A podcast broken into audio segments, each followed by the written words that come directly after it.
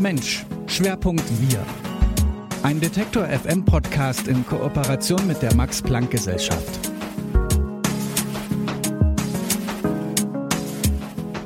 Herzlich willkommen zu Ach Mensch, dem Podcast, in dem wir mit verschiedenen Geisteswissenschaftlerinnen und Geisteswissenschaftlern mal ganz ausführlich über ihre Forschung sprechen. Mein Name ist Lara-Lena Götte. Hi. Der Klimawandel ist in vollem Gange. Das haben auch viele hier in Deutschland im Sommer am eigenen Leib erfahren bei den starken Hochwassern im Westen. Trotzdem, so richtig Panik scheinen die meisten nicht zu haben und naja, wirklich große Anstrengungen, um die Erderwärmung zu begrenzen, werden auch nicht unternommen. Es scheint so, als bräuchten wir alle mal einen kleinen Stoß in die richtige Richtung. Dieses in die richtige Richtung lenken, das nennt man Nudging. Zum Nudging forscht unter anderem Ralf Hertwig, Psychologe am Max-Planck-Institut für Bildungsforschung. Mit ihm spreche ich in dieser Folge von Ach Mensch darüber, wie man Menschen zu mehr klimafreundlichem Verhalten nudgen kann, was das Ganze mit Manipulation zu tun hat und wie wirkliche Veränderung stattfinden kann. Ganz wörtlich übersetzt bedeutet Nudging jemanden anstupsen. Und was damit gemeint ist, ist, dass wir auf eine Art und Weise versuchen, das Verhalten von anderen Menschen zu verändern, indem wir bestimmte Dinge in der Umgebung der Person verändern. Der Begriff, der Fachbegriff ist hier der Entscheidungsarchitektur. Das heißt, wenn wir Entscheidungen treffen, sind wir ja immer, tun wir das in einem bestimmten Kontext.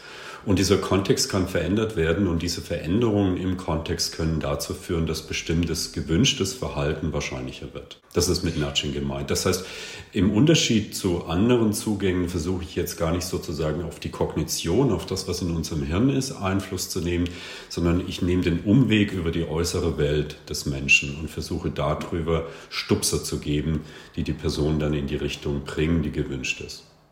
Wenn wir das jetzt mal auf ein konkretes Beispiel anwenden, wie kann ich jetzt mich selbst oder zum Beispiel, wenn ich ein Kind habe, wie kann ich das zu gesünderer Ernährung nudgen? Ja, das ist eines der Paradebeispiele aus diesem ganzen Nudging-Bereich. ähm, wenn, wenn Sie sich vorstellen, in der Schulcafeteria, und wir kennen alle die Situation, ob nun in der Schulcafeteria oder auch äh, im Supermarkt, wir kommen beispielsweise an die Kasse und an dieser Kasse stehen dann vor uns diese ganzen Süßigkeiten oder die Nachtische.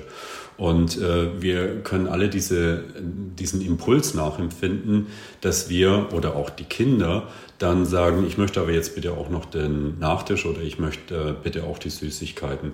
Und was hier gemacht äh, wird, und das ist eine Form des kommerziellen Natschens oder Stupsen, dass wir dadurch, dass wir sozusagen diese Süßigkeiten in unmittelbarer Nähe auf Augenniveau platzieren, äh, wir die Leute sozusagen daran erinnern, oh, das gibt's auch noch und die Schwelle möglichst niedrig machen, dass die, dass die Leute auch diese Süßigkeiten wählen.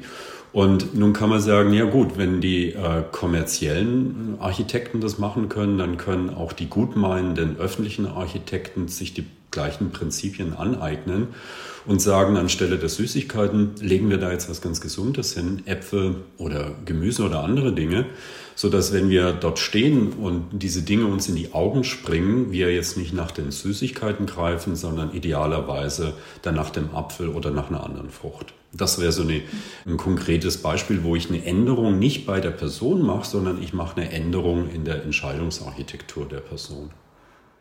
Warum funktioniert Nudging denn so gut? Also warum kann man das schon so erfolgreich im kommerziellen Bereich anwenden? Auf welchen Erkenntnissen aus der menschlichen Psyche basiert es eigentlich? Ja, vielleicht müssen wir da zwei Dinge unterscheiden. Ich würde argumentieren, dass Nudging oder das Anstupsen im Prinzip schon seit Jahrzehnten betrieben wird. Das ist die ganze Forschung zum Marketing, zur Werbung und ähnlichem. Und in diesem Bereich hat sich natürlich sehr viel Wissen darüber angereichert, wie Menschen auch, ähm, und ich benutze den Begriff jetzt mal ganz bewusst, wie Menschen auch manipuliert werden können. Also Menschen dazu gebracht werden können, Dinge zu tun, die nicht notwendigerweise in ihrem besten Interesse sind, die aber bestimmten kommerziellen Interessen genügen. Was jetzt neu ist bei dem Nudgen, so wie wir es gegenwärtig diskutieren oder jetzt auch seit einigen Jahren, ist, die Einsicht, dass ähnliche Prinzipien ja nicht nur sozusagen von kommerziellen Architekten, Anbietern, äh, Produzenten benutzt werden können, sondern auch die öffentliche Hand diese Nudging-Prinzipien oder die psychologischen Prinzipien, die dem Nudging zugrunde liegen, auch benutzen kann, um jetzt Verhalten zu erzeugen oder wahrscheinlicher zu machen, was von uns allen gewünscht ist oder vielleicht auch von dem Individuum gewünscht ist. Und das das eigentlich Neue, zu sagen, äh, diese Prinzipien sind nicht nur den, den Werbern und den Produzenten und den kommerziellen Anbietern vorbehalten, sondern im Prinzip auch die öffentliche Hand kann sich diese Prinzipien zunutze machen. Mhm. Das haben Sie ja gerade schon selber angesprochen und das steht ja auch total beim Thema Nudging im Raum. Dieses, diese Frage, ist das nicht eigentlich total manipulativ? Also was ist denn der Unterschied von Nudging und Manipulation oder ist es im Prinzip genau das gleiche, nur Nudging ist irgendwie so ein bisschen der freundlichere Begriff? Ich bin selber kein Nudger, muss ich dazu sagen. Ähm, ich vertrete mhm. eigentlich eine andere, einen anderen Zugang, wie wir Verhalten verändern sollen. Wir nennen das Boosting, aber das ist ein, ein anderes Thema. Wenn ich jetzt aus der Perspektive von Nudging argumentieren würde, und jetzt meine ich Nudging im Sinne des gutmeinenden Nudgings, das, äh, im, im, Englischen nennt man das das Benevolent äh, Nudging, also das Nudging im, im öffentlichen Interesse, dann würde ich argumentieren, dass es deshalb nicht manipulativ ist, weil eins erfüllt sein muss. Nämlich letztendlich muss die Möglichkeit bestehen, dass eine Person, wenn sie nicht genascht werden möchte, sich immer gegen diesen Nudge, gegen diesen Stupser wenden kann. Das heißt, wenn Sie nochmal zurückgehen auf dieses Beispiel mit den Frucht und den Bananen, die da vor mir liegen, dann steht es ja der Person trotzdem frei zu sagen, naja gut, ähm, ja, wäre jetzt vielleicht nicht schlecht, einen Apfel zu essen, aber in Wirklichkeit möchte ich lieber Schokolade essen und jetzt gehe ich eben um die Ecke und hole mir die Schokolade da. Das heißt, die Idee von Nudging ist es, dass wir die Option nicht verbieten oder nicht unmöglich machen. Wir machen sie nur ein bisschen unattraktiver, schwerer zu erreichen. Und das ist damit gemeint, dass wir hier sozusagen äh, auf der einen Seite, man nennt das äh, libertären Paternalismus. Das heißt, auf der einen Seite bin ich paternalistisch, indem ich sage, ich möchte eigentlich, dass du eher Früchte isst und nicht die Schokolade. Aber gleichzeitig erhalte ich dir die Freiheit, trotzdem die Schokolade zu essen, wenn du sie denn möchtest. Und in dem Sinne würden die Natscher argumentieren, ist das natürlich nicht manipulativ, weil letztendlich diese Freiheitskomponente, die Möglichkeit, mich gegen den Stupser zu entscheiden, immer noch vorhanden ist. Und in vielen anderen Kontexten, die dann manipulativer sind, zum Beispiel im kommerziellen Bereich, ist es sehr viel schwieriger, sich dieser Manipulation zu entziehen. Dadurch mhm. hat es dann möglicherweise eine stärkere paternalistische Komponente. Ja, wenn Sie sagen, dass Sie kein Nudger sind, sondern eher die, das Konzept des Boosting vertreten zur Verhaltensänderung, können Sie das nochmal erklären? Was mhm. ist Boosting im Vergleich zum Nudgen? Die Nudger haben in einem gewissen Sinne sozusagen ein relativ pessimistisches Menschenbild.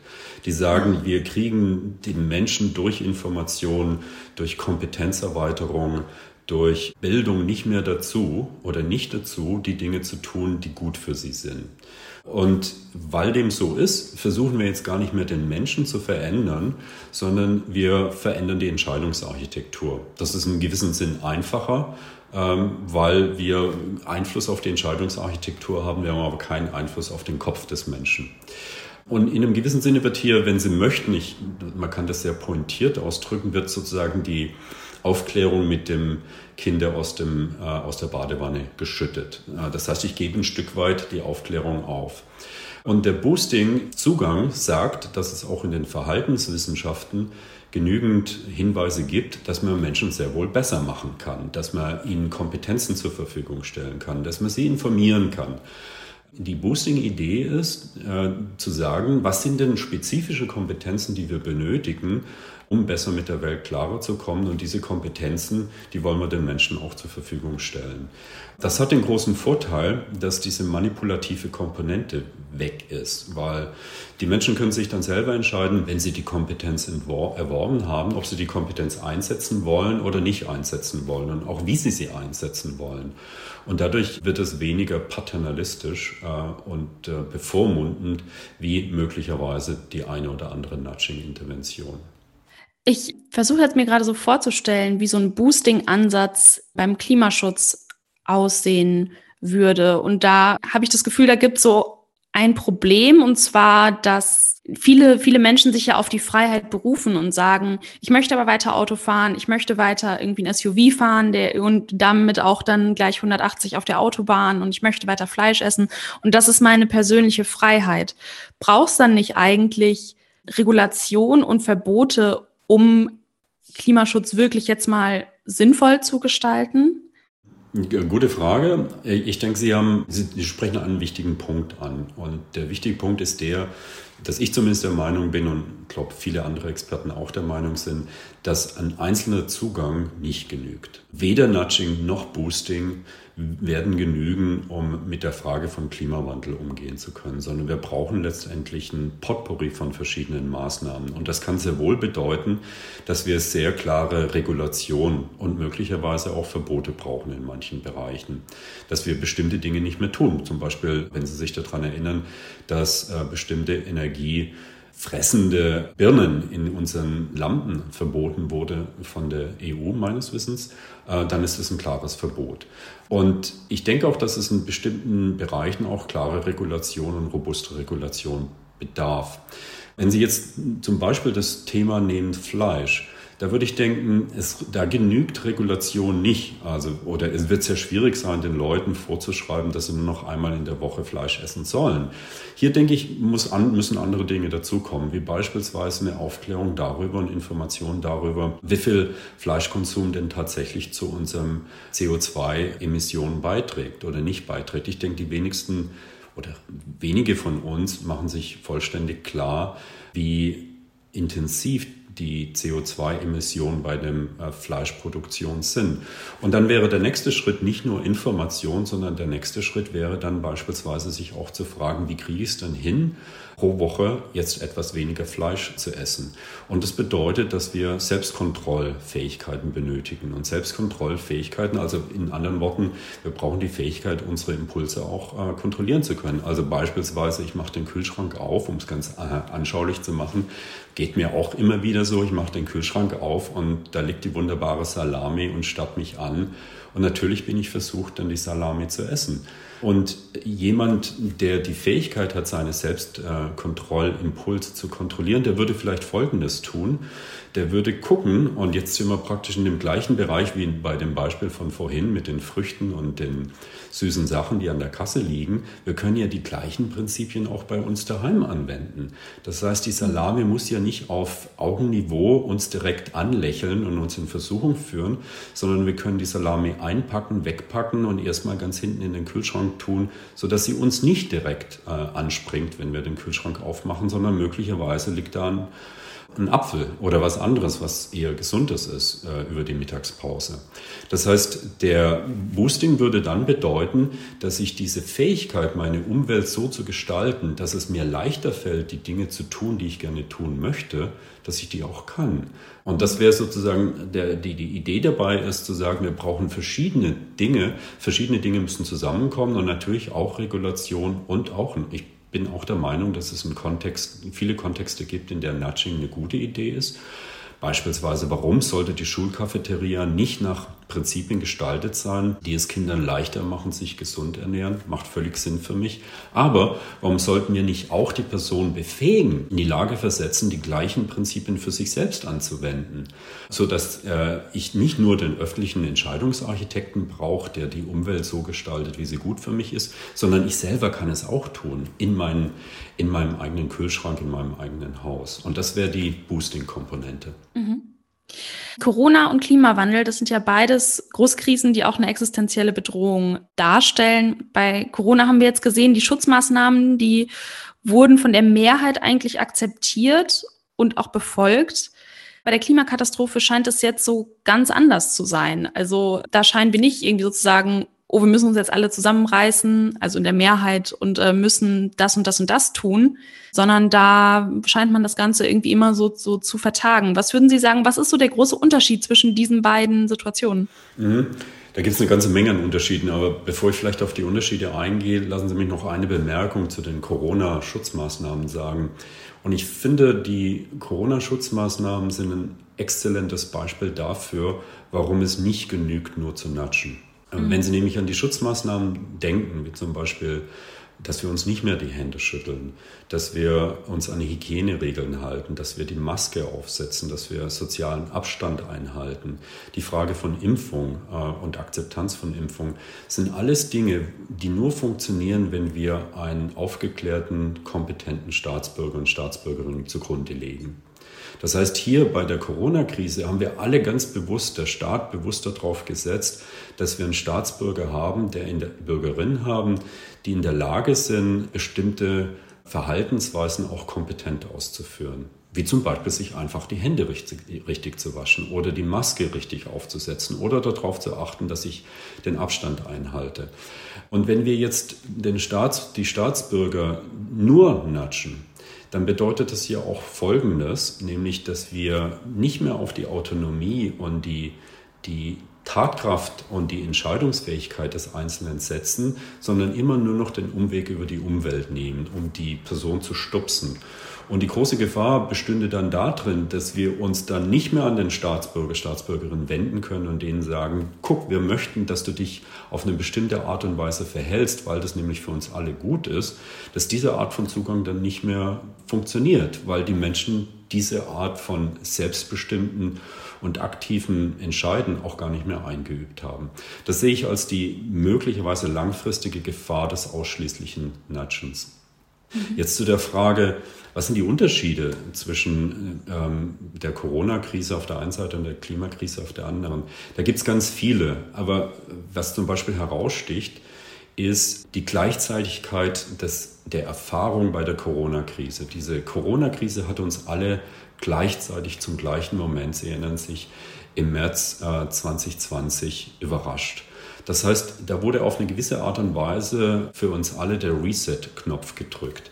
Und das ist bei der Klimakrise völlig anders. Wenn Sie äh, zumindest die, die ersten Jahre der Klimakrise oder die ersten Jahrzehnte der Klimakrise sich überlegen, dann war es häufig so, dass die äh, schlimmsten Auswirkungen der Klimakrise ja nun nicht im, hier in, im Herzen von Europa stattgefunden haben, sondern in anderen Ecken und Enden der Welt, die immer noch weit entfernt waren.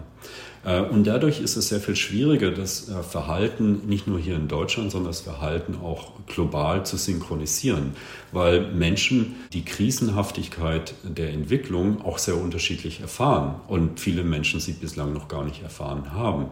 Und das macht, sie natürlich, das macht es natürlich auch schwieriger, die entsprechende Motivation und das Interesse an den Ereignissen zu schärfen. Das ändert sich jetzt, wenn Sie jetzt an die extremen Temperaturen auch in Deutschland denken oder jetzt an die Überflutungsereignisse, die wir dieses Jahr schrecklicherweise erlebt haben dann bedeutet das, dass das, was in der Vergangenheit noch sehr abstrakt war, und das war eben in der Corona-Krise anders, das war nicht nur abstrakt, sondern es hat jeder von uns jeder hat äh, von uns in der einen oder anderen Weise sehr schnell erfahren können und müssen, was das bedeutet, an Corona erkrankt zu sein.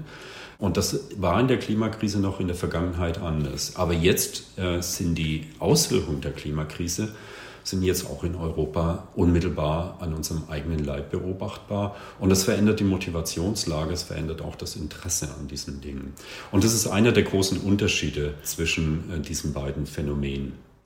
Zum Schluss noch die Frage, was muss die Politik von der Verhaltenspsychologie lernen, um Krisen wie den Klimawandel jetzt künftig besser anzugehen? Naja, ich, ich denke, der erste Punkt ist erstmal zu verstehen, dass wir große Krisen, und da ist Corona ist ein Paradebeispiel, äh, die Corona-Krise in den frühen Monaten oder in der frühen Zeit, bevor die Impfstoffe kamen, erstmal nicht durch Technologie und technischen Fortschritt zu lösen war, sondern durch Veränderung menschlichen Verhaltens. Und das bedeutet natürlich auch, äh, dass wir dazu benötigen ein Verständnis, wie Menschen ticken, wie sie funktionieren, wie sie Entscheidungen treffen. Das ist absoluter ein Schlüssel, um überhaupt mit dieser Krise umgehen zu können. Aber selbst dann, als es mit dem medizinischen Fortschritt gab, als es die Impfstoffe gab, äh, spielt natürlich menschliches Verhalten eine zentrale Rolle. Das ist nämlich die Frage, kann ich Menschen dazu bewegen, äh, sich auch impfen zu lassen? Wie kann ich ihre Risikowahrnehmung, ihre Risikokommunikation, ihre Bereitschaft, sich impfen zu lassen, wie kann ich einen Einfluss darauf nehmen? Oder wie kann ich es auch wahrscheinlicher machen, dass Menschen sich tatsächlich impfen lassen?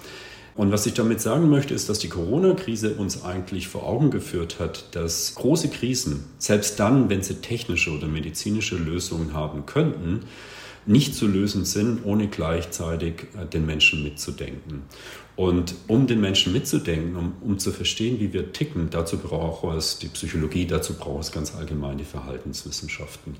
Und ich denke, das ist der erste Punkt, den die Politik verstehen muss, dass wir mindestens beide Dinge mitdenken müssen. Wir müssen den Menschen mitdenken und wir müssen den technischen Fortschritt mitdenken.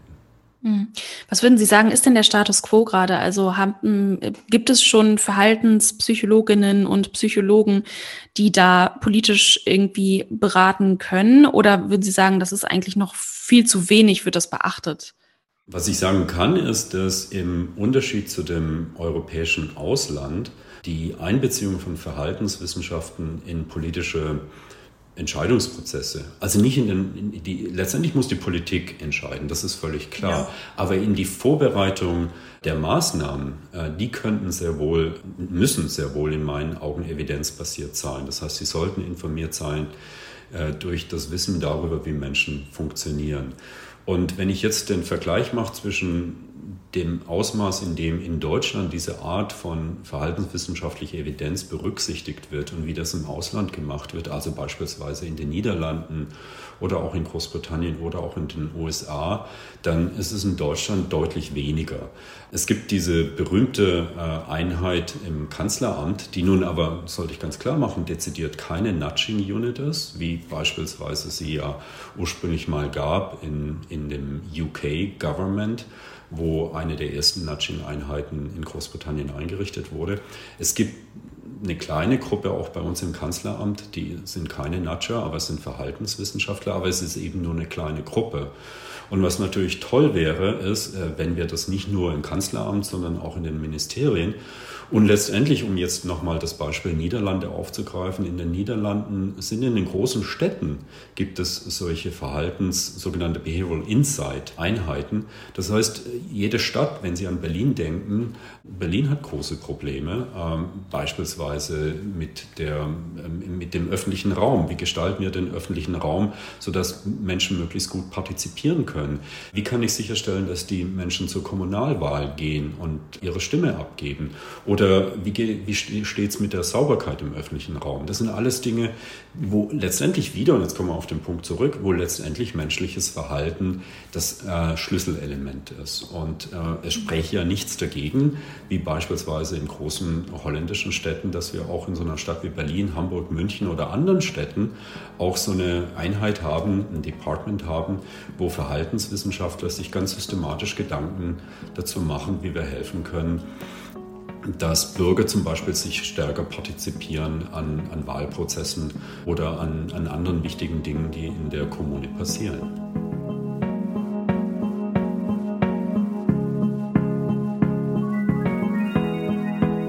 Ralf Hertwig ist Psychologe und Direktor am Max-Planck-Institut für Bildungsforschung. Er forscht unter anderem dazu, wie Verhaltensänderung möglich ist. Und darüber habe ich auch mit ihm gesprochen, wie ist Veränderung in der Politik und im persönlichen Verhalten möglich, um der Klimakatastrophe zu begegnen. Das hier war vorerst die letzte Folge von Ach Mensch. Wir legen eine kleine Pause ein. Wir freuen uns sehr, dass ihr uns zugehört habt und wir freuen uns noch mehr, wenn ihr diesen Podcast abonniert habt und wieder mit dabei seid, wenn wir in eine neue Staffel von Ach Mensch starten. Bis dahin wünsche ich euch erstmal alles Gute. Mein Name ist Laralina Götte. Ciao.